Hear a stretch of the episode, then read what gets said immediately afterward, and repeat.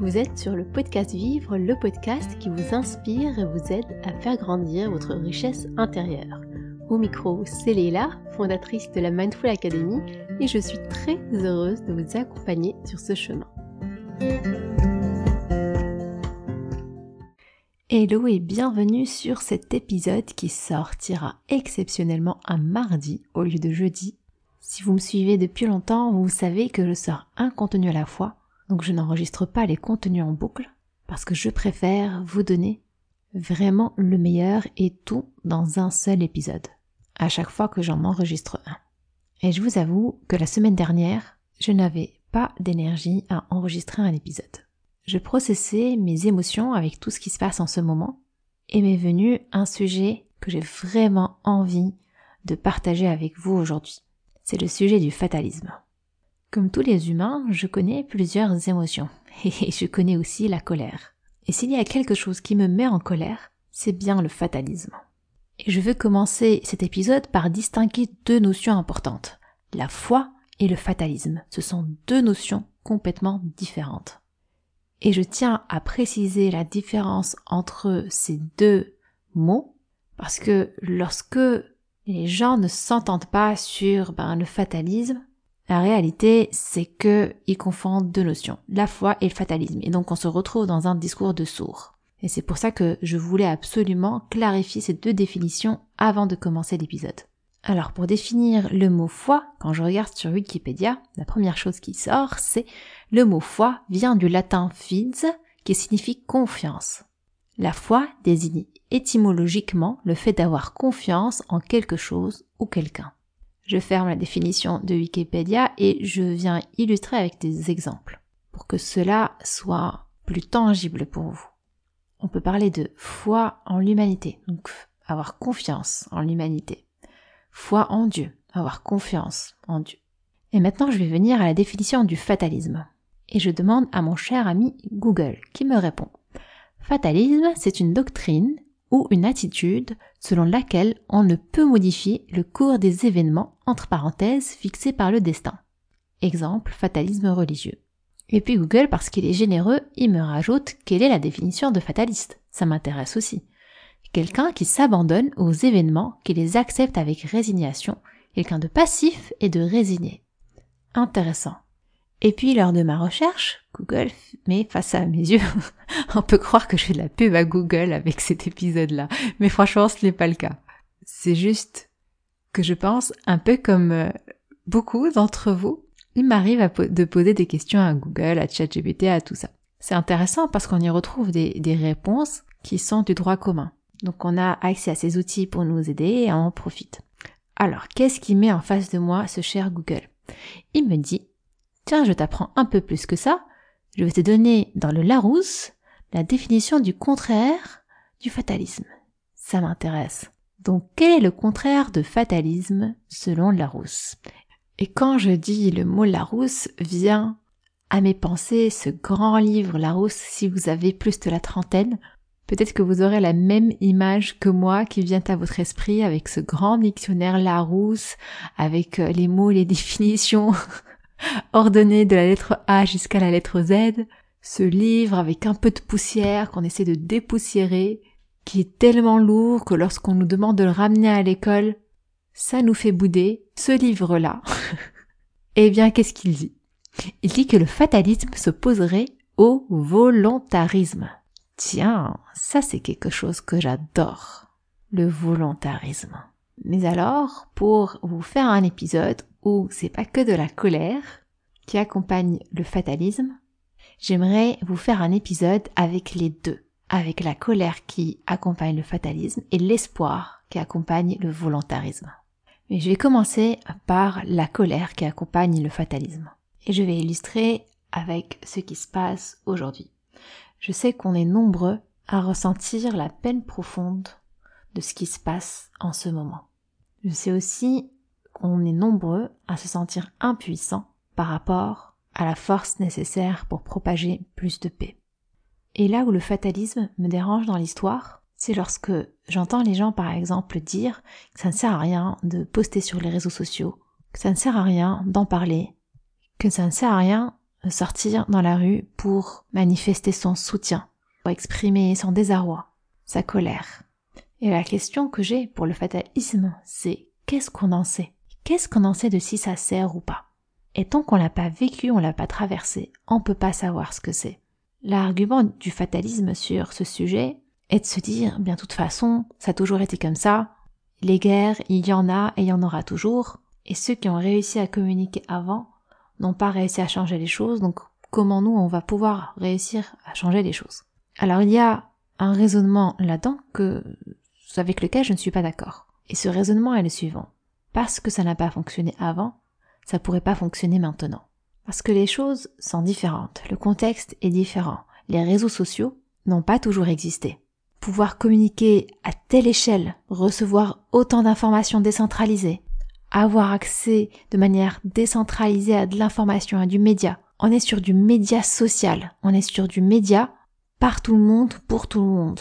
On n'est plus dans un monde centralisé où tout est filtré, tout est remodelé, où il y a une ligne éditoriale, où il faut attendre que le chef du chef du chef valide le contenu, où il y a un contenu bien sélectionné pour un moment de la journée, pour une certaine population. Nous sommes dans un monde qui est de plus en plus décentralisé. Donc les conditions dans lesquelles on évolue changent. Et on ne peut plus appliquer les raisonnements d'avant. Alors la seule question que je pose dans ce contexte-là, c'est qu'est-ce qu'on en sait? Mais qu'est-ce qu'on en sait? Et là où j'ai dit que dans cet épisode, je vais essayer de balancer entre le fatalisme et le volontarisme pour balancer entre la colère et l'espoir, c'est ce volontarisme que je trouve courageux. Ce volontarisme de contribuer à avoir un monde meilleur. Cette mise en mouvement de la volonté. Donc la volonté, suffit pas juste de, de vouloir, mais de faire quelque chose à son échelle. Et cette volonté, c'est de se dire que quelque chose est possible à son échelle. C'est de se dire qu'on est aussi acteur et non pas juste spectateur. Et j'ai d'abord illustré ça au travers de ce qui se passe dans le monde aujourd'hui, mais je voudrais continuer à l'illustrer à des échelles qui vont vous toucher personnellement, des échelles qui nous touchent personnellement. Quand il s'agit de travailler sur nous-mêmes, quand il s'agit de grandir, quand il s'agit de dépasser ses peurs, quand il s'agit de dépasser ses angoisses. La question que je pose à chaque fois, c'est qu'est-ce qu'on en sait? Et je vais parler maintenant de quelque chose qui est très personnel, typiquement concernant la méditation de pleine conscience. Alors pour ceux qui viennent travailler avec moi, ils sont déjà dans cette posture de volonté, de je veux essayer, je veux faire ce travail. Et en général, ceux qui ne veulent pas faire le travail, ils se rendent compte dès la première séance qu'il y a du travail à faire et ils lâchent à ce moment-là. Mais pour ceux qui dépassent cette partie-là et qui font le travail, lorsque j'ai commencé la méditation de pleine conscience, d'abord je n'en ai parlé à personne. Je l'ai fait pour moi. Dans ce chemin de je vais essayer. Et dans ce chemin de je vais essayer, j'avais fait le MBSR, que j'enseigne d'ailleurs en ce moment. Donc j'ai une séance, la deuxième séance a lieu demain. Donc c'est un programme sur huit semaines. Et la deuxième séance live a lieu demain. Donc j'enregistre toutes les séances en replay. Et ce programme sera disponible en replay à n'importe quel moment, mais euh, si quelqu'un veut se joindre maintenant en live, il peut capter le replay de la première séance et nous rejoindre ben, dès aujourd'hui, donc euh, pour être avec nous demain. Je ne sais pas si je vais le refaire en live, mais en tout cas, je le suis en train de le faire en ce moment. Donc si l'idée vous en dit, euh, n'hésitez pas à m'écrire et puis je vois comment on peut, on peut vous intégrer. Mais pour revenir à notre sujet, lorsque j'ai commencé la méditation de pleine conscience, sur mon chemin, je n'en ai parlé à personne. Pourquoi je n'en avais parlé à personne Pour éviter ce fatalisme, pour éviter qu'on me dise Léla, ça sert à rien d'essayer, ça marche pas ces trucs. Sauf que ces gens qui disent ça ne marche pas ce truc, je ne sais pas s'ils ont déjà essayé. Et à ce moment-là, je n'avais pas encore construit la force pour répondre à ce ça ne marche pas ou ça ne va pas marcher. Je voulais faire par moi-même sans avoir le bzz bzz bzz le petit bruit autour de moi. Donc c'était un chemin solitaire, je l'ai fait seule. Mais avant de le faire, moi aussi j'avais besoin de me convaincre, c'est-à-dire que j'ai suivi un programme euh, qui était scientifiquement prouvé, donc c'est 8 semaines, c'est un BSR, ça fait 40 ans qu'ils font de la recherche dessus et c'est scientifiquement prouvé pour réduire le stress, pour améliorer la concentration, pour améliorer la compassion et la relation avec soi, pour diminuer les douleurs physiques, pour améliorer le sommeil, pour plein de choses. C'est scientifiquement prouvé. Alors, je me suis dit, je vais l'essayer, je vais vraiment faire tout le programme, je vais suivre ce qu'on va me dire, je vais faire les exercices qu'on va me donner, et je vais voir. Et je l'ai fait, et ça a fonctionné, et ça a même un peu trop fonctionné, dans le sens où euh, ça n'a pas entraîné qu'une transformation de ma gestion de, stress, mais pour ceux qui me connaissent, ça a transformé vraiment, vraiment toute ma vie. Ça a transformé ma confiance dans le fait de me dire, ben, quel est le bon travail pour moi, quel est mon bon rythme, qu'est-ce que je veux faire de ma vie, où est-ce que j'ai envie d'habiter, quel est l'impact que je veux apporter à ce monde, qu'est-ce que je veux créer, avoir confiance en le fait que je peux créer tout ça et justement réussir à le créer. Donc c'était un très très très très très beau chemin. Et je me rends compte que j'ai conjugué au passé, mais la réalité c'est que c'est un très très beau chemin. Parce que j'ai commencé un chemin, c'était euh, un programme de huit semaines, mais la réalité c'est que c'est quelque chose qui, que j'ai commencé et qui m'accompagne toute ma vie. Et il y a une méditation qu'on fait à la fin du programme euh, qui est, ben, en fait c'est le lien avec la continuité de, de la vie. Le programme ne s'arrête pas. L'accompagnement peut être par la personne qui guide s'arrête, mais finalement, tous ces enseignements ne s'arrêtent pas. Et là où j'ai prouvé euh, le plus de difficultés, c'était pas d'attirer des gens qui croient en ça, parce que j'arrivais à avoir des gens qui avaient testé certaines choses, des méditations par-ci par-là, qui venaient me voir. Et quand j'ai lancé mon premier programme MBSR en France, je n'ai eu aucune difficulté à remplir. Et à le remplir par des gens qui ne me connaissaient pas du tout. Parce qu'ils connaissaient le programme MBSR et que de toute façon, ils allaient le faire à un moment ou à un autre de leur vie. C'est juste que je suis arrivée au bon moment, au bon endroit, et on s'est croisés au bon moment, au bon endroit. Certains avaient déjà envie de le faire un peu plus tôt euh, dans leur vie, mais ils n'ont jamais pu le faire parce qu'il y avait d'autres contraintes et que là c'était le bon moment. Pour certains, c'était juste le bon endroit parce qu'ils peuvent pas euh, bouger et faire 30 euh, minutes à une heure de transport aller et retour pour pouvoir aller à ce type de stage. Pour certains, c'était peut-être aussi parce que c'était le bon moment de la semaine, c'était le samedi après-midi. Et donc finalement, ce n'est pas euh, là-dedans où j'ai le plus galéré. J'en ai fait plusieurs comme ça. Et à chaque fois, les gens venaient vraiment parce que c'était le bon endroit au bon moment pour eux. Mais là où j'ai le plus galéré, c'était avec mon entourage. Parce que j'avais réussi à dépasser ce ça ne va pas marcher, parce que je n'avais pas communiqué sur ça à ce moment-là. Et encore, j'avais communiqué un petit peu à mon mari qui me voyait méditer, qui me voyait temps à autre faire mes exercices. Donc il savait que je suivais quelque chose. Il m'a vu ensuite aller me former, donc j'ai dû le prévenir que j'allais partir en formation et tout ça. Et pour le reste euh, de ma famille, de mes amis, c'était quelque chose qui apparaissait de temps à autre et qu'ils vivaient au travers de mes interactions. Ils voyaient qu'il y avait quelque chose en moi qui avait changé. Mais il y avait ce truc de oui mais Leïla, je vois que ça a fonctionné sur toi, mais c'est pas pour moi. Ça va pas fonctionner sur moi. Moi c'est différent. Ces trucs-là, c'est pas mon truc. Et ma question c'est bah, qu'est-ce que t'en sais en fait? Qu'est-ce que t'en sais? Qu'est-ce que t'en sais de si ça fonctionnera ou pas Si tu ne l'as jamais essayé? Comment peux-tu dire que ça ne fonctionne pas sur toi alors que tu n'as jamais essayé? Ah, peut-être, ah oui, si, je suis allée à un cours de un tel à un moment et il avait fait une méditation d'une heure, je n'avais pas aimé. Ah, t'as pas aimé. ça c'est différent. T'as fait, t'es parti à une séance, à un moment, euh, peut-être t'étais là-bas juste pour te détendre, tu t'es rendu compte que tu vas faire de la méditation, tu t'es assis avec tes, ton inconfort, euh, ton cerveau a voulu fuir, et donc du coup tu as dit je n'ai pas aimé, et tu es sorti en courant et tu as gardé cette étiquette sur je n'ai pas. Ce n'est pas pour moi. Juste pour rappel, quand on dit que la méditation de pleine conscience fonctionne et qu'on rappelle le programme MBSR sur lequel est basé les recherches scientifiques, on parle bien de 8 semaines. On parle bien du programme de 8 semaines. Est-ce que tu as fait ce programme de 8 semaines? Non, je l'ai pas fait. Ok, donc qu'est-ce que tu as testé? Une séance de méditation par quelqu'un, je ne sais même pas qui c'est, et tu es en train de généraliser que ça ne fonctionne pas sur toi, mais en fait, tu n'as pas fait le bon truc, tu n'es pas allé jusqu'au bout. Bien sûr que tu auras des difficultés.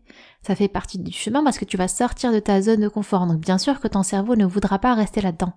Bien sûr que tu seras mal à l'aise. Mais l'idée est, est-ce que tu as la volonté d'aller au-delà de ça? Est-ce que tu as la volonté de traverser ça? Donc je peux entendre, je n'ai pas la volonté. Je ne veux pas faire ça pour ce moment. Ce qui est différent de ça ne fonctionne pas. Et je peux entendre toutes les personnes qui disent ben je ne veux pas faire ce travail-là, ce que je respecte grandement. Mais dire ça ne fonctionne pas alors que je ne l'ai pas essayé, ça c'est pas cool. Et c'est pas cool pas pour moi parce que moi je sais ce que c'est, je l'ai fait et je sais que ça a fonctionné sur moi. Donc ça, ne va pas m'affecter en fait. Le fait euh, que quelqu'un dise que ça ne fonctionne pas sur lui ou que c'est quelque chose qui est idiot ou que c'est perché, c'est ridicule, franchement, peu m'importe. Parce que moi je sais ce que c'est. Et je sais que ça m'a aidé. Maintenant quand je dis que c'est pas cool, c'est pas cool déjà pour toi parce que si ça se trouve, si tu es venu là-dedans, c'est que tu avais un besoin de travailler peut-être sur ton stress, sur ton angoisse, de peut-être te connecter plus à toi, à ta voix intérieure, de mieux te connaître. Tu as ce besoin, donc c'est pour ça que tu es venu vers ça, que tu as voulu juste palper par curiosité savoir ce que c'est, et qu'il y avait un besoin, mais qu'il n'y a pas eu cette envie qui t'a poussé à aller t'engager, à investir ton temps, à investir ton argent. Il n'y avait pas cette envie, ce que je respecte. Mais quand je dis c'est pas cool pour toi, parce que tu es en train de te mentir, tu te mens en te disant c'est pas fait pour moi alors que tu l'as pas testé. Et quand je dis c'est pas cool, c'est pas cool aussi pour les gens qui t'entourent. Parce que tu vas venir porter un jugement devant eux. Donc il y aura des gens exactement comme moi, j'ai commencé, j'ai voulu en parler à, personne parce que j'avais peur du jugement. J'avais peur qu'on me dise qu'en fait je suis faible d'aller essayer ces trucs. Alors que j'étais l'une des plus fortes personnes. Que les personnes qui font ce travail sont des personnes fortes, qui ont conscience du travail à réaliser et qui ont ici confiance en elles de pouvoir le faire. Donc il s'agit d'une force et non d'une faiblesse. Et quand je dis c'est pas cool pour les autres, ceux qui t'entourent, donc ceux qui ont besoin de faire ce travail sur leur gestion de stress, sur leur angoisse, sur leurs pensées, sur leur rythme, sur le décalage qu'ils vivent entre leur vie et ce qu'ils pensent, sur le malaise qu'ils vivent lorsqu'ils se lèvent le matin qu'ils ont la boule aux gorge pour aller au travail, et si un jour ils viennent te dire je pense que je vais aller essayer la méditation de pleine conscience. Et que tu leur réponds ces trucs-là ça fonctionne pas. Alors que toi-même tu n'as pas essayé. Alors oui, c'est pas cool. C'est pas cool parce qu'en t'entendant, si tu représentes pour eux une certaine autorité ou, une certaine confiance surtout, en fait, s'ils ont confiance en ta parole, tu es en train de les trahir. En train de trahir cette confiance-là. Parce que finalement, tu es en train de les priver d'une expérience qui aurait pu transformer leur vie. Qu'est-ce que j'en sais? Qu'est-ce que t'en sais? Qu'est-ce qu'on en sait? Rien. Personne n'en sait rien.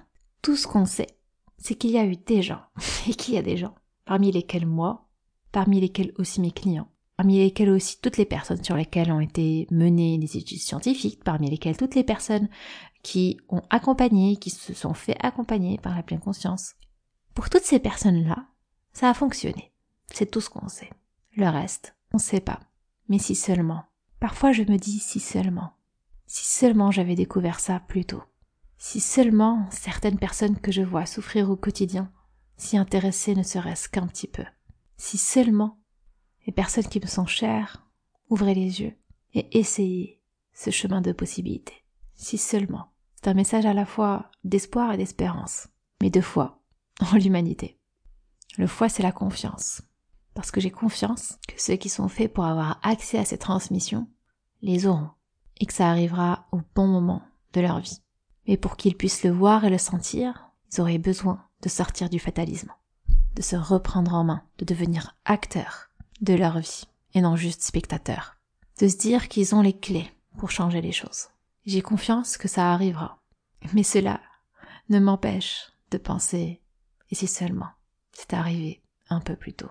J'ai confiance que ça va arriver. J'avoue que j'ai juste peur que ça arrive un peu tard. J'ai confiance qu'il n'est jamais trop tard. Mais j'espère que ça arrivera le plus tôt possible. Je profite de la fin de cet épisode pour rappeler pour ceux ou celles qui veulent nous rejoindre pour le 8 semaines du MBSR qui a déjà commencé. Mais il n'est pas trop tard, donc on a la deuxième séance demain la première séance est disponible en replay et toutes les autres séances seront live. Deux heures par semaine, articulées sur huit semaines avec des exercices justement pour pratiquer qui vous sont donnés entre les séances, donc pour pratiquer durant votre semaine. Si le cœur vous en dit, vous pouvez nous rejoindre en live ou en replay en fonction vraiment de votre emploi du temps. Puis si vous écoutez ce message ou alors si vous écoutez ce podcast plus tard dans l'année, n'hésitez pas à m'écrire. À ce moment-là, tous les replays seront disponibles. Et si ça se trouve, j'aurai un format aussi chouette pour vous. Donc c'est vraiment quand vous, vous êtes prêt. Et bien sûr, selon votre volonté. Si vous, vous souhaitez faire ce travail. C'est la fin de notre épisode. J'espère qu'il vous a plu. J'espère que vous avez appris de nouvelles choses. J'espère que vous allez accueillir plus de volonté et de volontarisme dans votre vie. Plus d'espoir. L'espoir fait vivre. On est plein dans le sujet du podcast Vivre. N'hésitez pas aussi à me laisser un rating 5 étoiles sur iTunes ou Spotify, à aussi partager l'épisode autour de vous si vous trouvez cela intéressant et si vous avez l'envie, justement cette envie, volonté de partager. Autrement, je ne vous en tiendrai pas rigueur, c'est vous l'acteur, ce n'est qu'une invitation, à vous d'en faire ce que vous voulez. Je vous souhaite une très bonne semaine. Merci de m'avoir accompagné jusqu'à la fin de cet épisode et je vous dis à très vite pour un nouvel épisode du podcast Vivre. Prenez soin de vous.